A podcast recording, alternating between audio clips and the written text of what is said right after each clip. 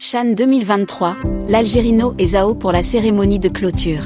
Comme lors de la cérémonie d'ouverture, celle préparée pour la clôture du Chan 2023 comportera certainement des spectacles de danse. Selon des sources proches des organisateurs, le public présent aura droit à un magnifique spectacle de lumière qui va illuminer le stade Nelson Mandela et le ciel d'Alger. Aussi, des feux d'artifice régaleront les quelques 40 000 spectateurs présents dans les tribunes, surtout si les enfants sont de la partie mais le clou de la cérémonie de clôture restera le spectacle de chant programmé par les organisateurs. Les membres du comité d'organisation ont programmé des artistes de renom que les jeunes considèrent également comme des idoles. Il s'agit de deux artistes d'origine algérienne, en l'occurrence l'Algérino et Zao, qui se sont fait des noms en France, mais qui sont très appréciés par les jeunes d'Algérie.